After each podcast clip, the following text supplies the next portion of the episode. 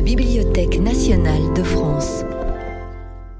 La philosophie du quotidien entre à la bibliothèque avec un cycle de conférences dont la première édition est consacrée au thème du corps, décliné dans tous ses états.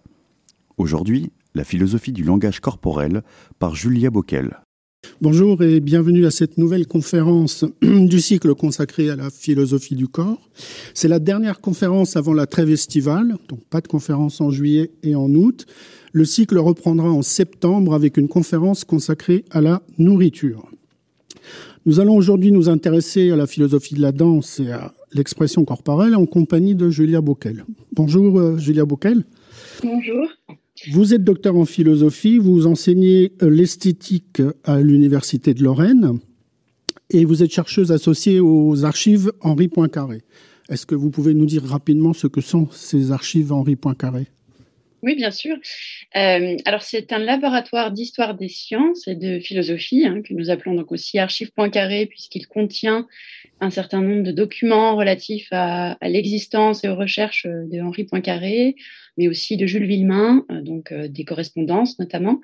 Et ce laboratoire d'histoire des sciences et de philosophie à Nancy a fusionné avec l'Institut de recherche interdisciplinaire sur les sciences et les technologies de Strasbourg. Et donc ces deux laboratoires ensemble rassemblent des scientifiques, des philosophes, des sociologues, des historiens, spécialistes donc euh, des différents domaines que sont les mathématiques, la philosophie, l'histoire de, et la théorie de la littérature et des arts. Et c'est dans ce contexte que euh, j'ai réalisé, euh, euh, grâce à un axe en fait du laboratoire qui est en partie voué à des questions d'esthétique philosophique, que j'ai pu réaliser une, thèse sur la danse. Donc, de manière, dans, un, dans, une méthode plutôt qui est celle de la philosophie analytique, donc une philosophie argumentative et et, ce, et, ce, laboratoire donc euh, examine aussi, notamment en son sein, des questions relatives euh, aux arts, à notre connaissance des arts, à notre manière d'appréhender une œuvre d'art et de la comprendre, etc. Des, questions dont certaines, du coup, seront présentées ici lors de cette conférence. Très bien. Vous avez également étudié et pratiqué la danse contemporaine au Conservatoire de Nancy? Vous pratiquez toujours la danse? Alors, hélas, non. En fait, après le, mes études au conservatoire, j'ai retenté de m'inscrire dans des écoles ici et là. Et puis finalement, c'est le yoga euh, qui a pris euh, le dessus et la course à pied. Donc, j'ai toujours des pratiques corporelles, mais un petit peu différentes, mais qui finalement euh, voilà, me, conviennent aujourd'hui. D'accord. En 2015, vous avez publié aux presses universitaires de Rennes Esthétique de la danse, le danseur, le réel et l'expression. Mm-hmm. En 2018, chez Carnet Nord, vous avez publié Danser une philosophie, ouvrage qui a reçu le prix des rencontres philosophiques d'Uriage en 2019. Oui. Et le thème de la conférence d'aujourd'hui est donc la danse et l'expression corporelle. Alors, peut-on dire que la danse est un langage? Quelle sorte de langage pourrait-elle être? Et plus fondamentalement, euh, que peut dire un corps? Nous vous écoutons. Merci. Alors, je tiens d'abord à remercier tout euh, très chaleureusement, très vivement Éric Mougenot, William Miconnet, François Nida, Laurent Pellisson, tous les organisateurs qui, et techniciens qui permettent euh, à cette conférence d'avoir euh, lieu aujourd'hui. je suis très contente de, de m'interroger dans ce contexte sur voilà, le corps et l'expression par le corps. Euh, vous verrez que j'ai choisi une, problématique euh, assez large euh, qui, j'espère, quand même saura vous montrer sa continuité. Alors, pour introduire un petit peu le sujet, je, voudrais m'intéresser à la philosophie, au philosophe ou à la philosophe et à son rapport au quotidien. La philosophie, en ses différents domaines, la métaphysique, l'épistémologie ou théorie de la connaissance, l'éthique, la politique ou l'esthétique, comme nous en parlions à l'instant, traite de questions ou de problèmes essentiels liés à des concepts généraux ou des notions universelles dont les plus fondamentales subsistent depuis l'Antiquité. Aussi lui reproche-t-on parfois aujourd'hui son abstraction, son détachement de la vie quotidienne ou son inutilité. C'est un petit peu pour euh, placer le, le sujet dans cette question du quotidien. Euh, intellectuels désincarnés, les philosophes ne sont pas dans l'existence, puisqu'ils la contemplent, activité futile qui en pratique ne fait pas avancer le monde. L'absence de réponse unanime ou définitive à leurs questions montre bien la vanité de leur agitation conceptuelle. Et pourrait-il un jour dire enfin ce qu'est exactement la conscience ou notre âme, euh, si nous sommes libres ou déterminés, et si nous pouvons être vraiment bons et heureux, est-ce que au fond cela changerait grand-chose? Les philosophes n'existent que par l'esprit et non que mépris pour les préoccupations matérielles. Mais à quoi bon développer une intelligence et une sagesse solide dans un corps si impotent? Plutôt que de s'entêter à se demander ce que sont les choses, pourquoi elles sont ainsi et si elles auraient pu ou devraient être autrement, il faut simplement vivre, agir, éprouver l'existence, en avoir une expérience sensible, directe et épouser le mouvement ou le changement du monde. Alors, ce portrait fait-il justice à la philosophie ou au philosophe ou à la philosophe? Nous y répondrons en conclusion de cette conférence, après avoir examiné le sujet du jour. L'intitulé qui m'a été initialement été proposé euh, est Pleurer, rire, danser, la philosophie du langage corporel. J'ai choisi de le conserver dans l'intention d'essayer d'élargir de manière renouvelée la réflexion au-delà de mon champ habituel d'étude, qui est la philosophie de la danse, et ce vaste sujet suppose que l'on s'intéresse donc aux émotions, à leur manifestation par le corps et à l'idée que celles-ci forment un langage d'une certaine sorte qu'il conviendrait de définir. Alors tout, bien sûr, ne pourra pas être dit en une heure, mais ce titre reste le point de départ d'une réflexion sur les notions d'expressivité et d'expression émotionnelle par le corps et le mouvement. Alors quel rapport entretenons-nous avec nos émotions? Les subissons-nous Certaines, en effet, telles qu'une joie intense ou un effondrement de tristesse, peuvent se manifester plus spontanément par des rires, des pleurs, des gestes ou même une danse que par des mots. Faut-il ainsi laisser le corps parler à sa manière, entre guillemets, et comment comprenons-nous ce qu'il nous dit, entre guillemets encore, sans mots Au contraire, afin de vivre sereinement, faut-il savoir tempérer, contenir, museler, voire refouler ses émotions et sentiments. En somme, les émotions sont-elles nos précieuses alliées dans l'existence ou plutôt des troubles à redouter, à combattre ou à soumettre à la puissance de la volonté et à la rigueur de la raison? Et enfin, dans quelle mesure le terme de langage du corps est-il approprié euh, lorsqu'on parle de la danse ou des émotions, des manifestations émotionnelles? Nous exposerons dans un premier temps différents aspects de la conception négative euh, des passions et de leurs expressions corporelles dans l'Antiquité, puis au Moyen Âge, avant, dans une seconde partie, de nous intéresser à la maîtrise volontaire des émotions par le sujet pensant, rationnel de la philosophie moderne. Enfin, nous interrogerons la pertinence de ce dualisme fort qui a longtemps opposé la passivité du corps et de la vie sensible et émotionnelle, d'une part, à l'activité de l'esprit, de l'intelligence, de la raison et de la volonté, d'autre part. Alors j'ai une première partie donc intitulée Le corps, esclave des passions et du mal. Fait un peu peur, euh, mais c'est le titre que j'ai choisi. Cette première partie vise à montrer comment des conceptions de l'irrationalité des passions et des émotions sous-tendent, euh, depuis l'Antiquité, hein, la discrimination des pratiques physiques et expressives que sont les danses à différentes époques. Cette vision nous est notamment transmise par des métaphores platoniciennes bien connues qui font du corps le tombeau de l'âme dans le Gorgias hein, de Platon, et euh, la métaphore qui fait des passions un attelage de chevaux impétueux que le cocher doit apprendre à dompter dans euh, le Phèdre de Platon. Euh, le, cheval blanc nous mènerait vers le ciel des idées, tandis que le, noir nous, nous, dirigerait vers le sol, le, monde immanent, le monde du, désir perpétuel.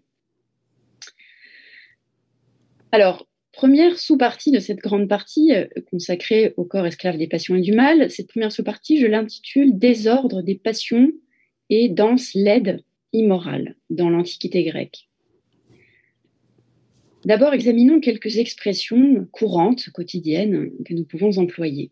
Agir sous le coup de l'émotion, être en proie à la colère, perdre ses moyens, sortir de ses gonds, tomber amoureux, rougir de honte, éclater de rire ou fondre en larmes.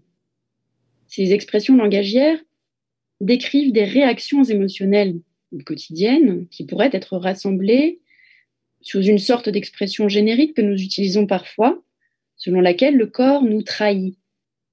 Cette formule étrange, ambiguë, paradoxale et en même temps familière, suggère au moins deux idées opposées. Alors d'une part, cela suggère que le corps n'est pas tout à fait nous-mêmes, puisqu'il a la possibilité de nous trahir, comme l'ami intime qui en quelque sorte, nous connaissant mieux que nous-mêmes, peut ainsi se retourner contre nous, devenant notre pire ennemi. Mais d'autre part, cela suggère au contraire que le corps est en quelque sorte le vrai nous, la partie de nous la plus authentique, cachée, où résident les secrets qui risquent, dans des circonstances inattendues, de jaillir spontanément et de se révéler au grand jour lorsque tombe notre masque. Alors cette ambiguïté, suis-je mon corps? Ne suis-je que mon corps? est au cœur de l'épineux problème de l'identité personnelle et même de l'authenticité du moi. Hein. Qu'est-ce qui fait euh, l'authenticité de ce que je suis, mon moi authentique, lequel est exposé notamment par Blaise Pascal, mais que nous traiterons ici seulement indirectement. Le problème ici est celui de cette tension entre le corps que nous sommes, qui, nous accompagne quotidiennement dans toutes nos tâches, et ce même corps en tant que nous le connaissons mal ou peu, ce même corps que nous négligeons, auquel nous ne nous intéressons pas et que nous connaissons finalement euh, assez peu. Ce constat que le corps incontrôlable a souvent un temps d'avance, qu'il nous devance, s'exprime avant nous, malgré nous ou contre nous, et que nous pouvons donc être surpris, gênés, embarrassés par nos propres réactions physiques spontanées, rire nerveusement, bafouiller, se mettre à trembler, avoir des trémolos dans la voix, crier, se bloquer le dos, etc., etc. Ce constat sous-tend une conception dualiste, selon le corps, selon laquelle pardon, le corps mènerait une sorte d'existence mouvementée, parallèle à la nôtre, c'est-à-dire à notre esprit conscient au domaine de nos décisions et actions volontaires contrôlées. Ce qui pose problème est que ces deux entités ou réalités qui correspondent à la distinction de Platon entre, d'une part, le monde sensible, ce monde des sensations physiques, et d'autre part, le monde intelligible, ou encore ces deux substances qui, chez Descartes, sont la substance étendue, la matière, et la substance pensante, l'esprit, eh bien, le problème est que ces entités ou réalités ou substances se désaccordent et peuvent entrer en tension, en conflit. Et le fautif est presque toujours le corps, le sensible. En effet, nos sensations pour Platon nous éloignent de la connaissance de la réalité en ce qu'elle nous trompe. Et c'est aussi le cas dans, de fameux exemples que reprend René Descartes, que donne René Descartes bien, plus tard. Donc les sensations, chez Platon, on ne nous présente que les choses multiples, diverses, changeantes de ce monde matériel. Ce monde matériel qui est donc le monde sensible. Donc c'est de ces choses, les sensations ne nous présentent que des simulacres, comme le dit Platon, euh, qui sont en quelque sorte dégradés par rapport à la vraie réalité qui, selon lui, est intelligible, immuable, accessible au seul intellect et qu'il appelle le ciel des idées euh, ou des essences. Donc, euh, c'est-à-dire, euh, en fait, ce sont les définitions des choses. Je vais développer un petit peu parce que c'est un peu technique. Dans cette conception de Platon, l'art de l'imitation, donc ce qu'on appelle en grec la mimésis, qui donne lieu aussi à la traduction maintenant plutôt de représentation plutôt que d'imitation, le fait de présenter euh, une image de la chose, donc de présenter une seconde fois. Donc dans cette conception platonicienne, l'art de l'imitation, dans certains spectacles de pantomime, on retrouve hein, l'idée du mime, de l'imitation dans la pantomime, la danse que, s'appelait la pantomime, qui s'appelait la pantomime dans l'Antiquité, eh bien, cet art de l'imitation et certaines formes de pantomime peuvent être considérées comme nous présentant de ces choses matérielles déjà dégradées que l'apparence potentiellement illusoire. Donc, c'est une présentation de second degré, comme je l'ai dit. Et par exemple, pour illustrer un petit peu cette théorie euh, qui peut surprendre, qui est un peu contre-intuitive euh, sans doute. Produire l'image d'un lit ou la représentation d'un lit, l'imitation d'un lit, c'est présenter de ce lit seulement une apparence visuelle et non pas la réalité ou l'essence du lit, c'est-à-dire ce qui fait du lit ce qu'il est, euh, par-delà les différences singulières, donc sa définition.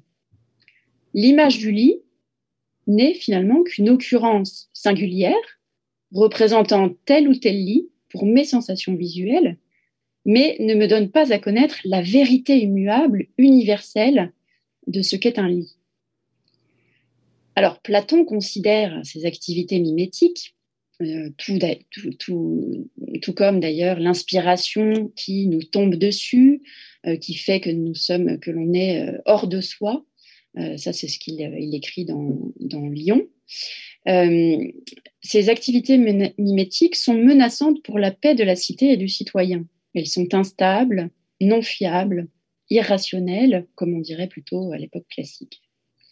Ainsi, tout comme la poésie, certaines danses laides, manquant de sérieux, les danses comiques, les danses moqueuses, euh, qui, euh, qui, qui, mettent en, en, scène euh, l'ironie, ou alors les danses dionysiaques désordonnées, devraient être bannies de la cité grecque antique parce qu'elles sont immorales. Elles encouragent la distraction, la confusion, le désordre dans, dans la cité. Donc chaotiques, inappropriées, elles imitent, là je cite Platon dans Les Lois, au livre 7. Elles imitent les corps laids par des gestes bas et ridicules, écrit Platon, et plus généralement d'ailleurs à cette époque en Grèce. Euh, Platon n'est pas le seul à les, à les, critiquer, sont jugées négativement les danses de pur divertissement, euh, lesquelles sont vues comme frivoles, ridicules, efféminées, et surtout inutiles et dangereuses parce qu'elles détournent le citoyen de son éducation et de son accomplissement. En somme, le corps ne doit pas se livrer à une expression spontanée d'émotions qui nous échappent et peuvent nous égarer.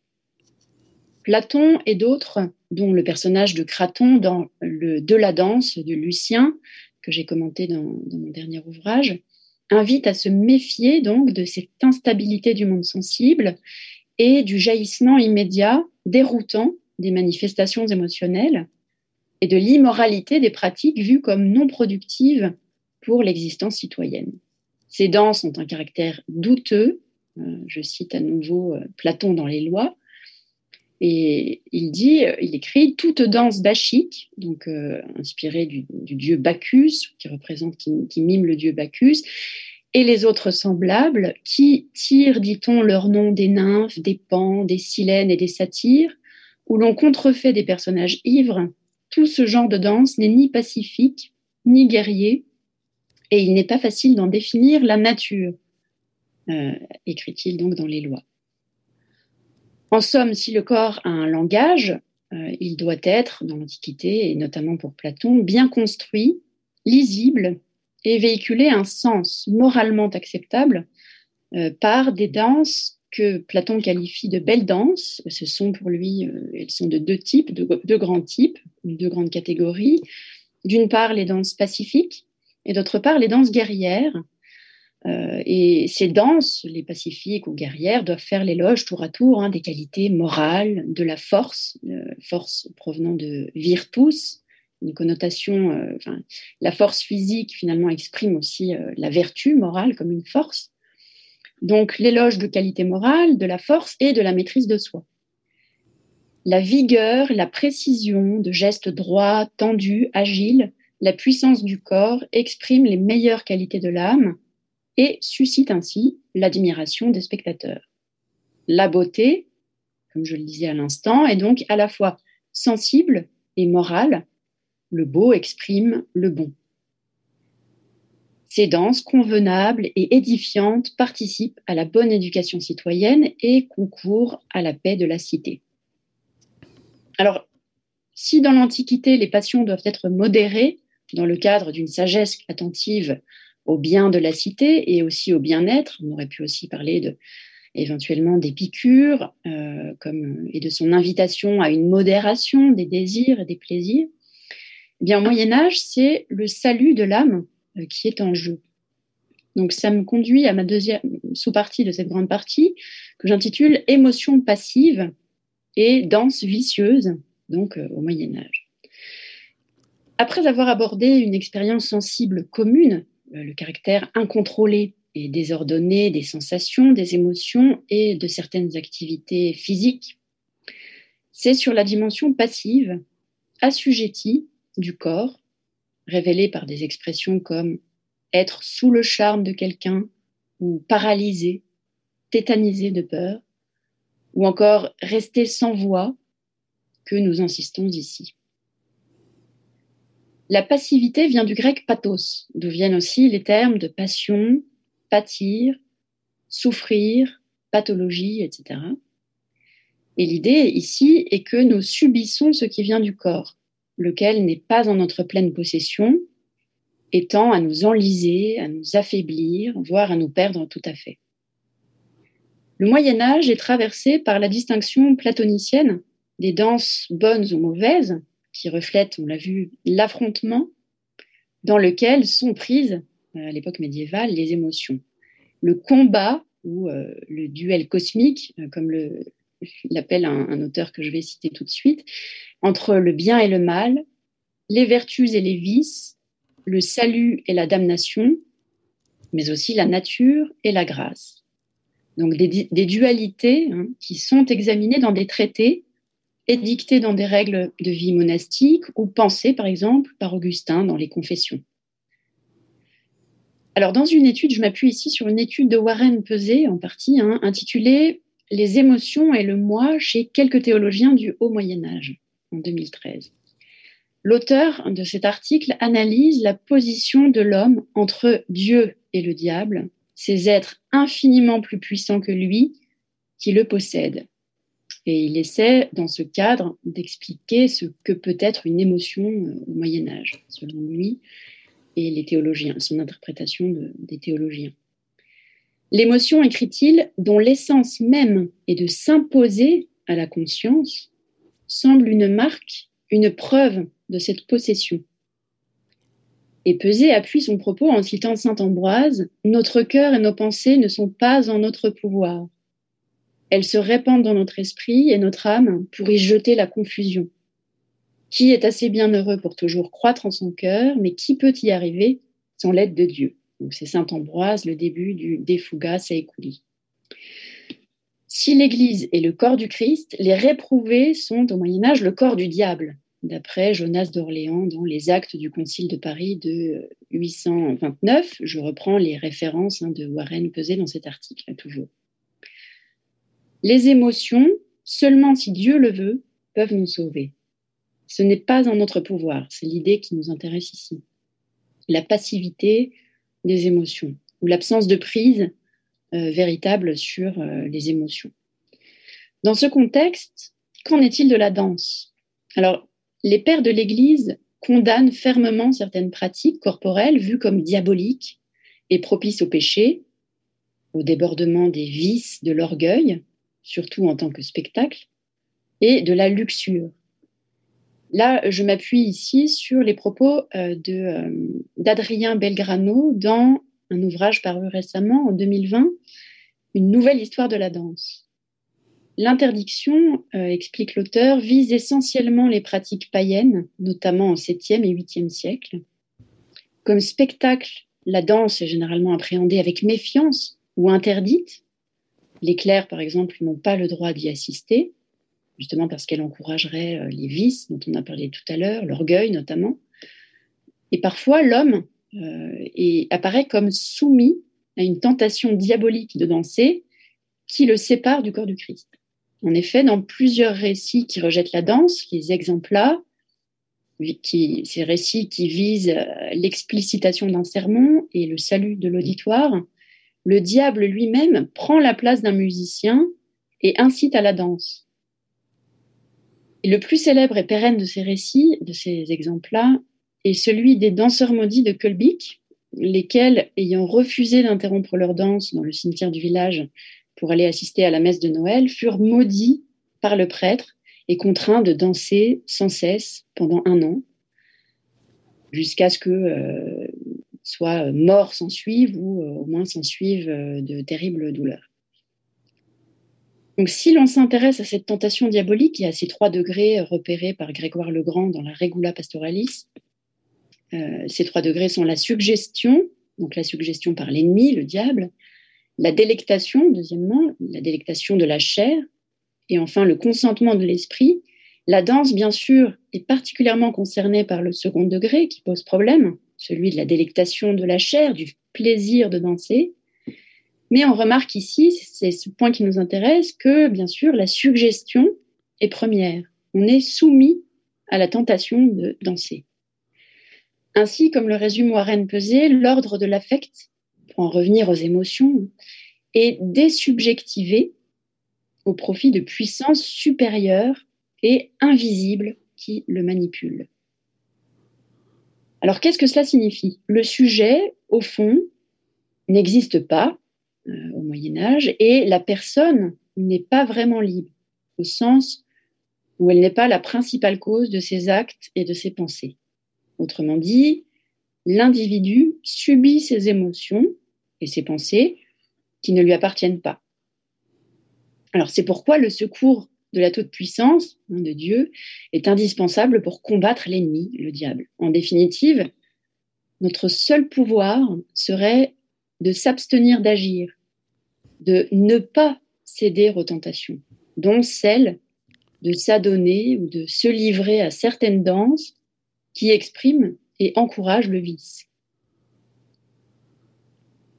Donc jusqu'au début de la Renaissance, les différentes pratiques médiévales, qu'elles soient religieuses, hein, chrétiennes, liturgiques et monastiques, ou laïques, païennes, des danses paysannes ou des danses de cour, sont soumises à une surveillance vigilante et à une régulation scrupuleuse.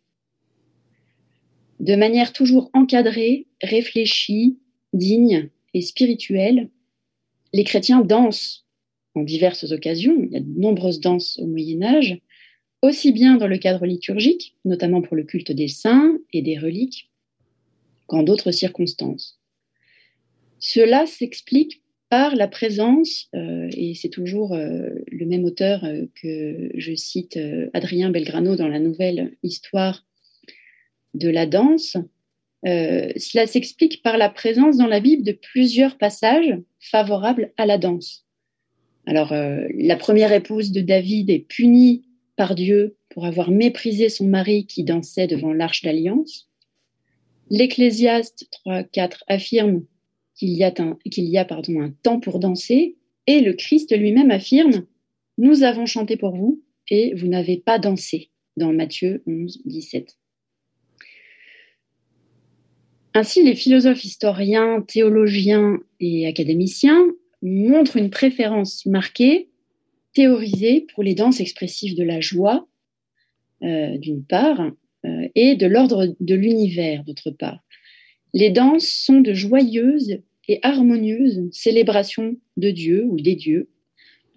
Euh, au XIIe siècle, ce sont plutôt les dieux païens, à travers l'imitation de l'ordre cosmique des mouvements circulaires des astres et des relations entre les éléments de la nature ou du son du tonnerre. Alors, sous l'influence de Platon, qui encourage la danse modérée et l'oppose aux pratiques excessives et désordonnées, les danses, euh, médiévales, généralement collectives, hein, ce sont plutôt des danses de groupe, font l'objet d'une véritable éthique de la modestie. Elle requiert la maîtrise et la retenue du corps, manifeste un sens de la mesure et de l'organisation chorégraphique par des mouvements contenus, tempérés, sans débordement. Le regard et les déplacements suivent des directions précises dans l'espace, dessinant des formes géométriques déterminées, certaines en forme de lettres qui ont des significations euh, particulières, et peu à peu codifiées des lignes droites, des cercles, des demi-cercles, des spirales, par exemple. Ces danses chargées de signification reflètent des hiérarchies sociales, sont appropriées à leur contexte, symbolisent ou célèbrent une victoire militaire, par exemple, ou glorifient le pouvoir du roi. En somme, elles doivent être travaillées, lisibles, construites, hein, soigneusement composées, et refléter ce qui fait sens dans le monde. Par exemple, un exemple de danse euh, proche euh, des danses traditionnelles paysannes est la carole. Il en est largement question entre le XIIe siècle et le XIVe siècle. C'est une ronde chantée où euh, le chant et le mouvement sont profondément indissociables. Puis il y a toutes ces danses de cour auxquelles parfois le roi et la famille du roi participent, qui permettent aux spectateurs également de rejoindre les danseurs à un moment, et, qui euh, et dont on voit euh, apparaître les premiers dessins et euh, les premières partitions, notamment donc au XVe siècle, les premiers manuels italiens de danse nomment et classent les pratiques en des genres distincts. Donc pour conclure cette partie, cette première partie, enfin cette sous-partie, cette deuxième sous-partie de la première partie, on peut danser au Moyen Âge, mais c'est selon certaines conditions strictes pour faire très simple, c'est au bon moment, au bon endroit, modestement, modérément, dignement, entre personnes convenables et pour de bonnes raisons. Car il faut rappeler que, euh, selon l'auteur que j'ai cité tout à l'heure, ou selon Warren Peset, la responsabilité humaine envers les émotions est alors réduite au strict minimum.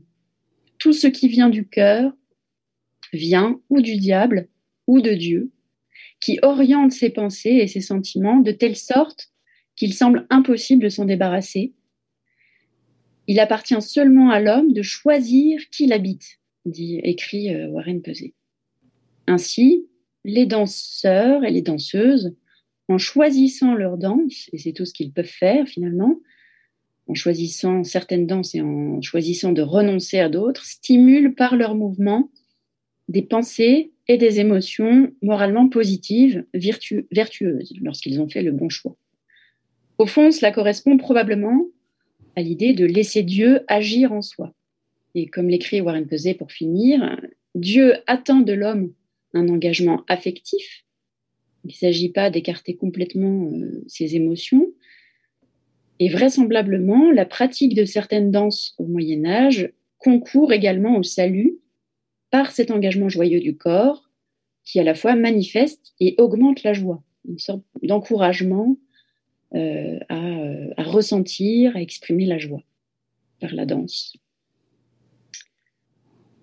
Alors comment désormais les émotions sont-elles conçues dans ce que l'on appelle les philosophies du sujet ou les philosophies de la conscience, c'est-à-dire ces doctrines dans lesquelles le sujet pensant est le fondement de la connaissance et des valeurs qui motivent l'action humaine. Que se passe-t-il lorsque les causes externes, que sont donc les puissances divines ou diaboliques que nous venons d'étudier, sont remplacées par le sujet pensant comme principe premier, selon la célèbre formule de Descartes, cogito ergo sum. Et euh, cela se reflète-t-il dans la danse, hein, cette forme de révolution euh, copernicienne dont parle Kant, euh, qui met non pas le monde au cœur de la quête de connaissance, mais le sujet lui-même. Donc, ma deuxième partie est intitulée Dompter les émotions pour se libérer du corps. Première sous-partie, le pouvoir de la volonté. À l'époque moderne, le sujet connaissant, l'homme ou l'être raisonnable, devient le centre, comme je viens de le dire, de la connaissance et n'est plus simplement passif par rapport à une réalité extérieure. La personne a une volonté, une faculté de se déterminer elle-même d'après des principes rationnels.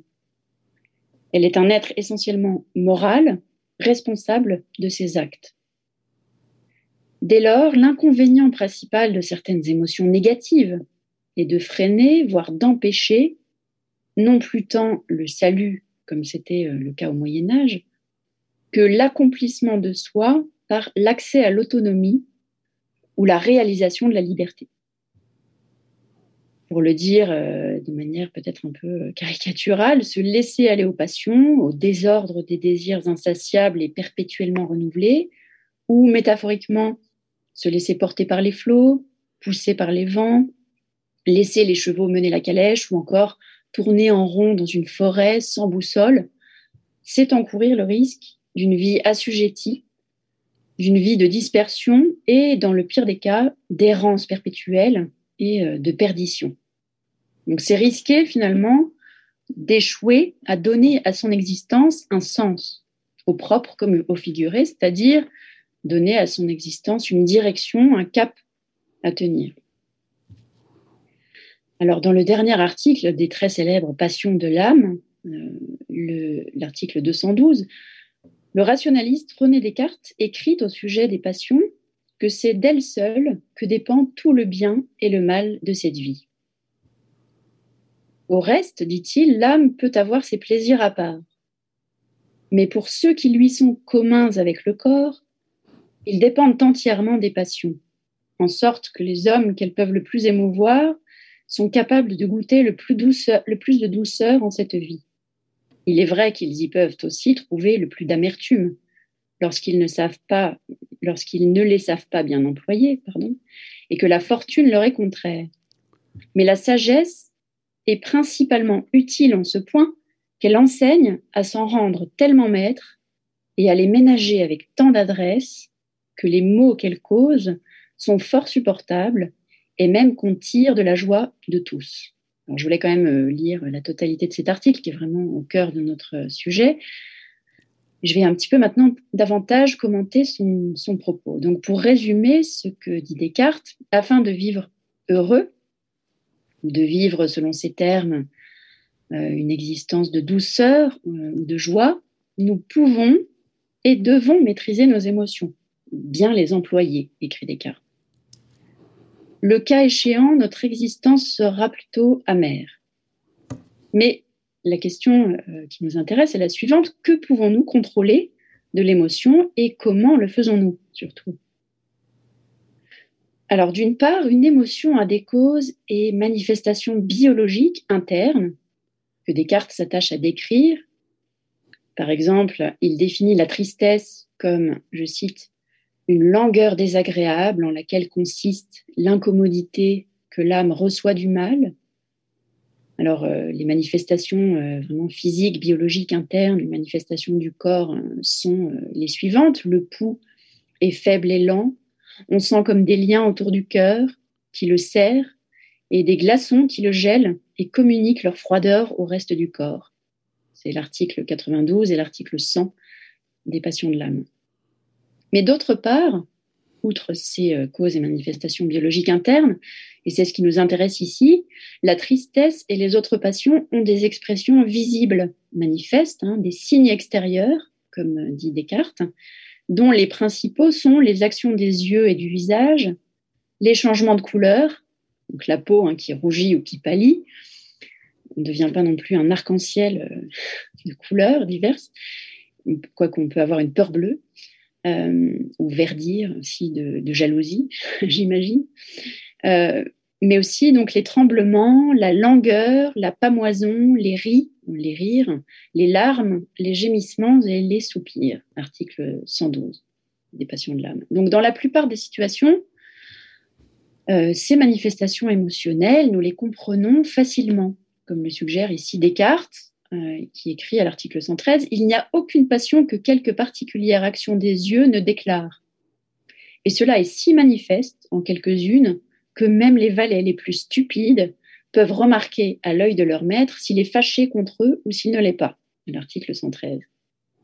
Alors cet exemple évoque euh, donc l'existence d'une forme, sinon de langage, ou au moins de communication par les manifestations émotionnelles lesquels ont un sens euh, identifiable, déchiffrable, euh, euh, voilà, compréhensible par tous, même les plus stupides. Mais encore faut-il distinguer deux types de manifestations émotionnelles. D'abord, celles sur lesquelles nous n'avons pas d'emprise.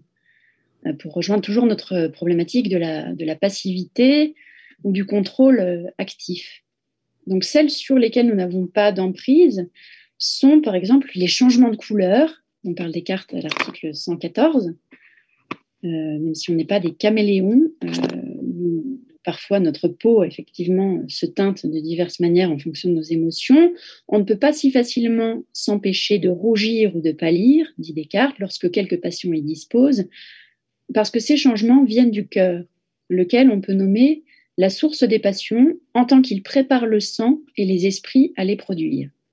Ainsi, euh, poursuit-il, la joie rend la couleur plus vive et plus vermeille, article 115, tandis que la tristesse fait paraître le visage pâle et décharné, article 116. Ensuite, et cela complique un petit peu le langage émotionnel, mais c'est intéressant de le, de le, noter, les expressions émotionnelles nerveuses et musculaires que nous contrôlons, euh, sont une deuxième, une de ces deuxièmes sortes de manifestations, celles que nous contrôlons par la volonté et l'imagination dans l'intention de montrer ou au contraire de cacher nos émotions. Je cite euh, Descartes, Généralement, toutes les actions tant du visage que des yeux peuvent être changées par l'âme lorsque, voulant cacher sa passion, elle en imagine fortement une contraire, en sorte qu'on s'en peut aussi bien servir à dissimuler ses passions qu'à les déclarer. L'essentiel du propos ici consiste donc en les deux points suivants, euh, le principal effet des passions, comme l'écrit Descartes, ou le pouvoir de l'âme au regard du corps, article 40. Je les résume. D'une part, les émotions ont sur nous une influence incontestable, et c'est ce que nous avons tenté de montrer euh, dans la première partie de cette conférence. Le principal effet de toutes les passions dans les hommes, écrit Descartes, est qu'elles incitent et dispose leur âme à vouloir les choses auxquelles elle prépare le corps. Par exemple, la peur l'incite à vouloir fuir, la hardiesse à vouloir combattre. Mais d'autre part, quelle que soit leur influence, les émotions ne peuvent rien face à la liberté absolue dont nous disposons. Et c'est bien le cœur de la pensée de Descartes ici, notre liberté absolue, notre volonté infinie euh, qui nous apparente à Dieu, que nous partageons en fait avec Dieu, la volonté dit-il, l'article 41, est tellement libre de sa nature qu'elle ne peut jamais être contrainte. Toute l'action de l'âme consiste en ce que, par cela seul qu'elle veut quelque chose, elle fait que la petite glande, c'est la glande pinéale dans le cerveau, à qui elle est étroitement jointe, se meut en la façon qui est requise pour produire l'effet qui se rapporte à cette volonté.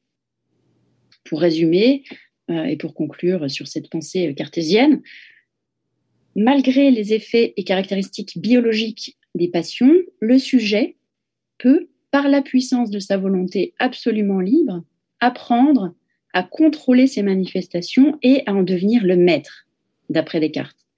Et c'est la grande différence, euh, j'espère l'avoir euh, mise en lumière, avec le Moyen Âge qui précède, où, le, où finalement il n'y a pas vraiment de sujet, euh, parce que l'on est tourmenté finalement par deux, par deux puissances supérieures que sont Dieu et le diable.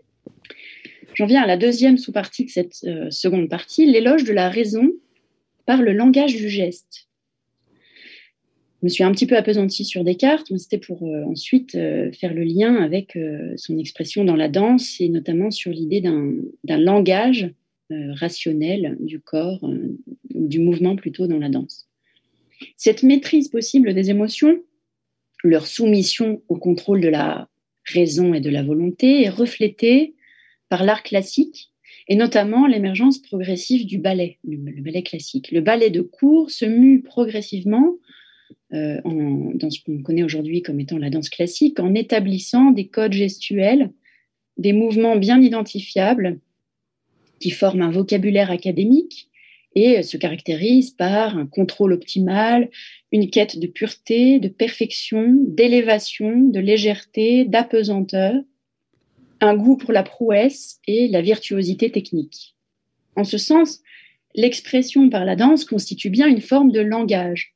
Et pour étudier un petit peu euh, cette notion de langage, je m'appuie euh, en partie sur l'article de, l'encyclopédie philosophique en ligne, euh, Encyclophilo, donc l'entrée euh, langage, qui est un outil très utile et intéressant que je, et en construction que je vous invite à consulter. Premièrement, donc, la danse, en, quoi est-elle un langage? Eh bien, premièrement, la danse est un agencement de gestes selon des contraintes. Des contraintes qui sont premièrement anatomiques. On n'y pense pas forcément, mais certains mouvements ne, peuvent pas être effectués par notre corps. On ne peut pas plier euh, certaines articulations euh, dans des sens euh, contraires, plier le bras dans l'autre sens. L'articulation du coude ne permet pas de plier le corps dans tous les sens, le bras. Donc les contraintes sont d'abord anatomiques, bien sûr, mais surtout ensuite les, gestes sont agencés selon des contraintes codifiées académiques de telle danse ou de tel style de danse, de la même manière que nous agençons des mots selon des contraintes syntaxiques et grammaticales dans le langage. Et deuxièmement, euh, les mouvements, de manière comparable à nos énoncés, ont pour nous une signification. Bien sûr, la différence, hein, c'est qu'on ne peut pas assimiler, euh, enfin, on va voir une différence entre les deux formes de langage. On ne peut pas assimiler totalement le langage des mots et le langage des gestes ou traduire l'un dans l'autre. On ne pourrait pas prendre une phrase chorégraphique et la traduire dans les mots et inversement, en général, sauf travail spécifique qui consisterait à faire ça pour un chorégraphe ou une chorégraphe. Alors, en effet, dans la danse, il n'est généralement pas le cas que des significations complexes dépendent euh, des significations des expressions simples qui les composent. Par exemple, dans une phrase comme le temps est splendide ce matin. Dans la danse, ça ne fonctionne pas comme ça. La signification chorégraphique ne s'obtient pas ainsi. On ne peut considérer que chaque geste a une signification univoque, propre, qui se combinerait avec celle d'autres gestes eux-mêmes signifiants. Si on parle certes de phrases chorégraphiques et même parfois de phrasés, comme on le fait en musique par exemple, le terme n'est cependant donc pas exactement équivalent à celui de phrase dans la langue. Toutefois, la danse, comme nos expressions émotionnelles d'une certaine manière, a bien ainsi une dimension sémantique et une dimension même pragmatique.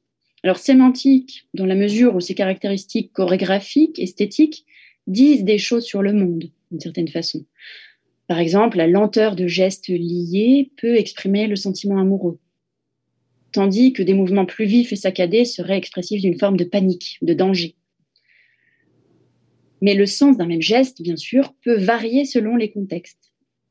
Et puis pragmatique, la, dimension donc pragmatique euh, de la danse serait que la signification de la danse, des mouvements dansés, dépend d'un contexte qui la nourrit nous saisissons euh, le caractère réjouissant, amusant, comique ou tragique d'une danse, en partie en vertu de la dimension narrative du ballet classique, de ses personnages, des qualités expressives de la musique aussi, euh, et encore grâce à des connaissances plus générales sur euh, l'esprit d'une époque, l'histoire de l'art, l'idéal classique, par exemple, d'atteindre la beauté des œuvres antiques, etc., etc.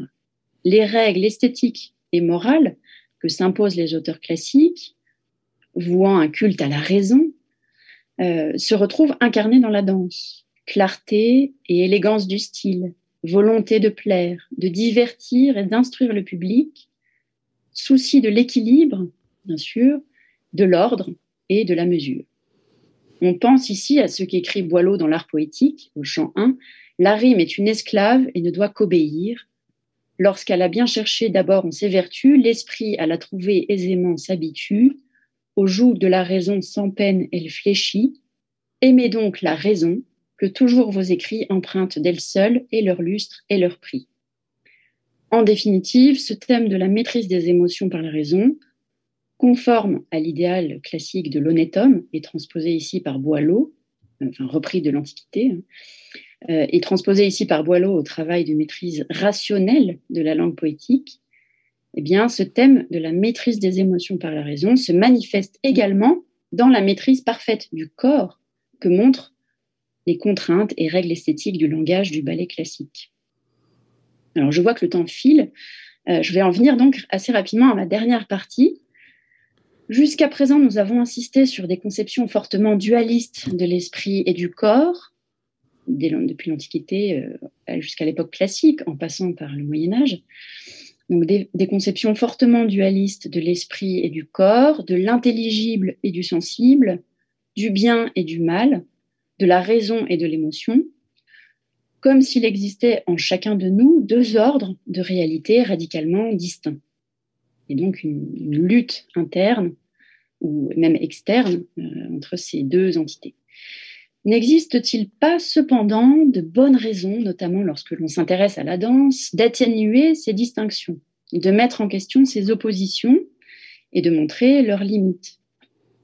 Alors c'est ce que j'ai été amenée à faire à la fois par la pratique de la danse et dans mes écrits de philosophie et porté par le désir d'analyser en profondeur euh, certaines euh, citations que je rencontrais ou, et notamment l'affirmation du notateur de danse Rudolf Laban, selon laquelle le mouvement est une unification ou une intégration du corps et de l'esprit, ce qui semble euh, incompatible avec un dualisme fort, même complètement contraire à ce dualisme. Donc, troisième partie intitulée Passivité et activité dans l'art et dans les danses modernes et contemporaines. Ce sera plus bref, je vous rassure, que les parties précédentes. La première sous-partie s'intitule Des émotions cognitives. Euh, et euh, je vais essayer de montrer un petit peu comment Nelson Goodman euh, a introduit un tournant dans la, réflexion esthétique, donc la réflexion de philosophie, enfin, philosophique sur l'art au XXe siècle.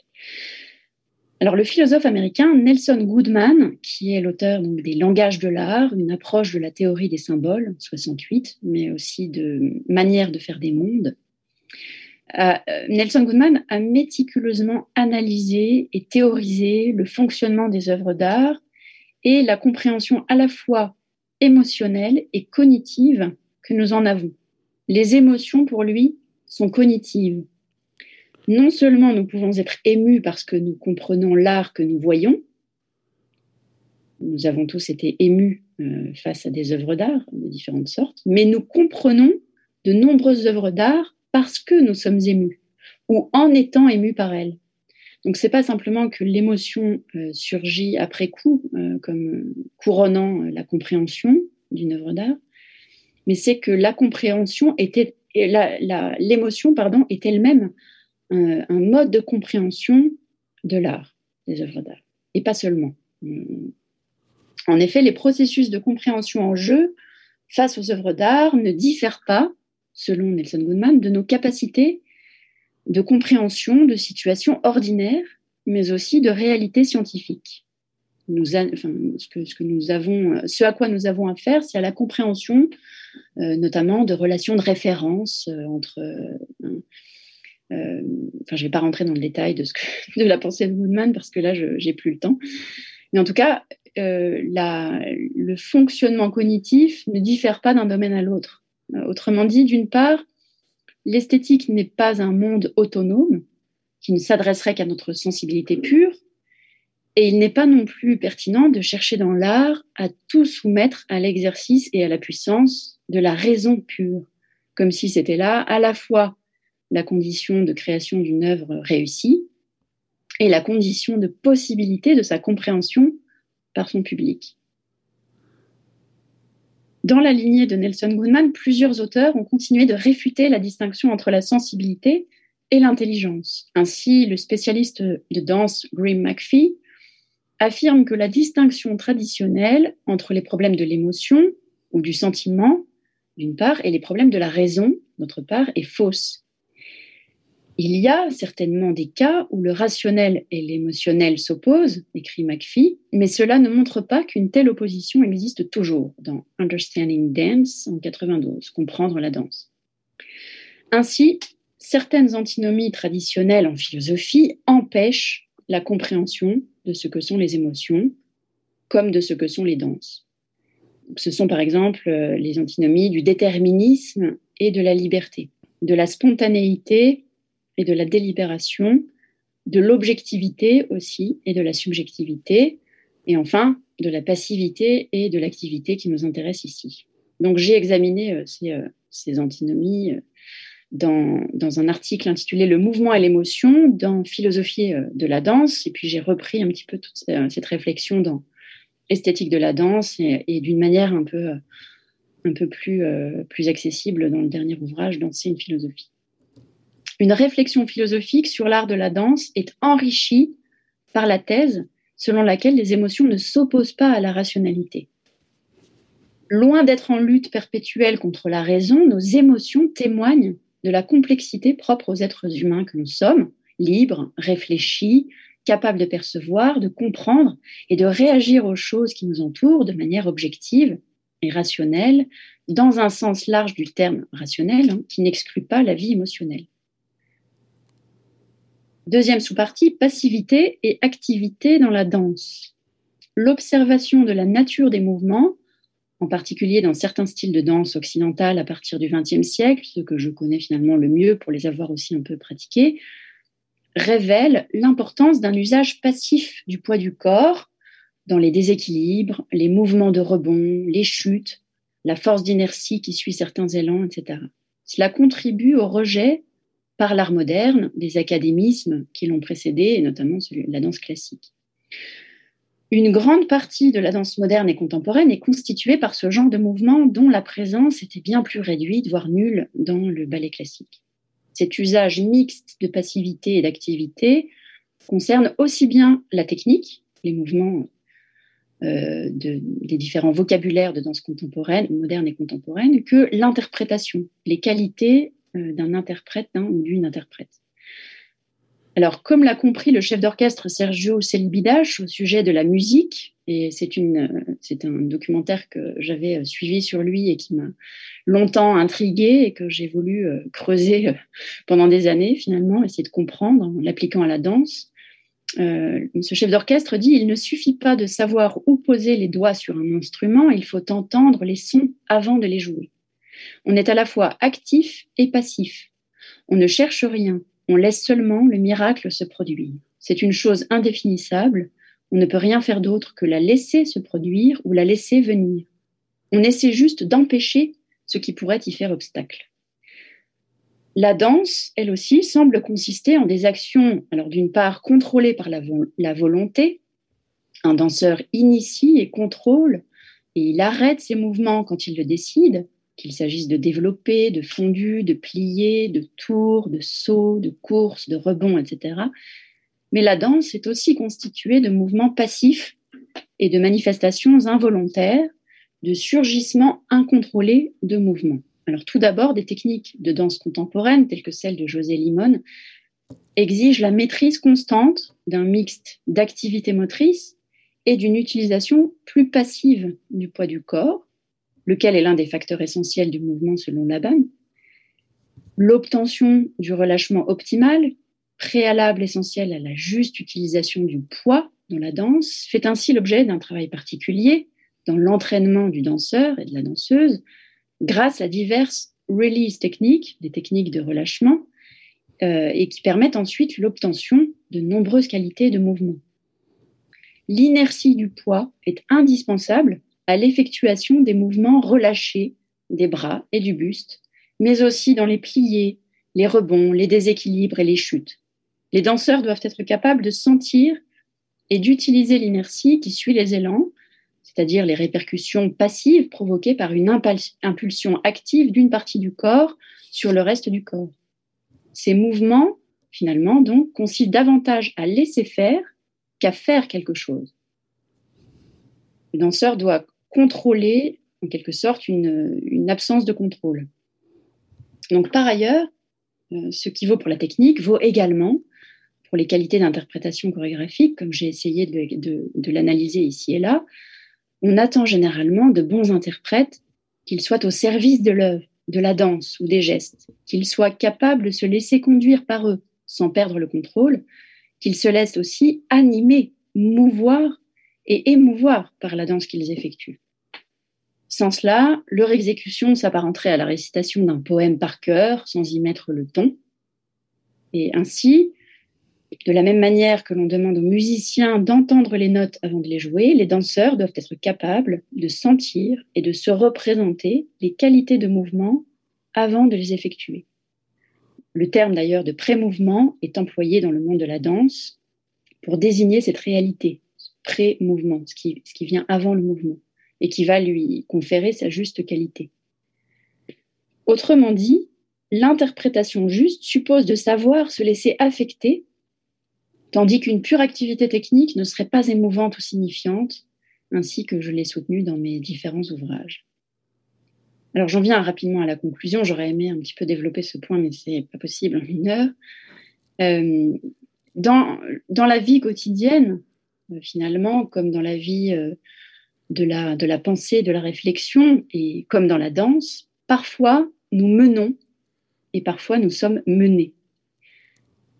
Pour conclure donc, revenons brièvement à nos propos introductifs sur la philosophie comme réflexion désincarnée ou réflexion pure de la raison. Ce portrait est trompeur. Pour le philosophe, comme pour chacun, une pensée juste s'enracine dans le corps.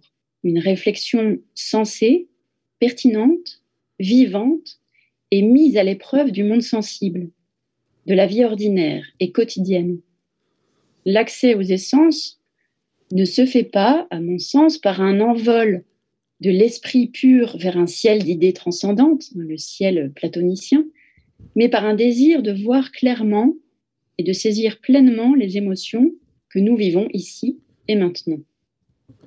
Comprendre le monde et l'existence n'implique pas de nier le corps, de le museler, de l'ignorer, ni de s'abstraire de la réalité quotidienne pour aller effleurer l'éternité des concepts immaculés. Comme le philosophe, nous ne pouvons abandonner notre corps ou notre chair dans la quête de vérité, de compréhension du monde. On pourrait dire que la capacité à réfléchir dépend de la capacité à ressentir. Afin de ne pas être vide ou vain, un raisonnement doit porter sur quelque chose. Telle chose, tel être, telle situation particulière.